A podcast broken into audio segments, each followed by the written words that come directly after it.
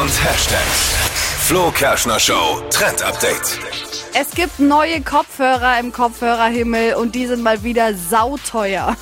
959 Euro verlangt Dyson aktuell für seine neuesten Kopfhörer. Dyson ist ja nur Ja. die mit dem Staubsauger. Das ist das nächste. Dyson kennen wir ja eigentlich wirklich für so Staubsauger Oder und Lufterfrischer. Luftfilter, Ja, Lufterfrischer.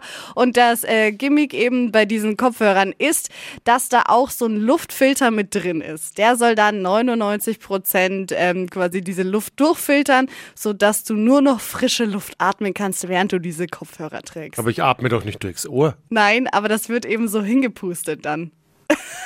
Okay. Ich find's total krass.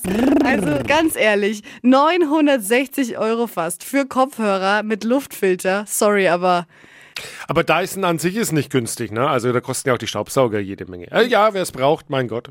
Ja, kann man Frische mal. Luft fürs Ohr. Kann man mal machen. So.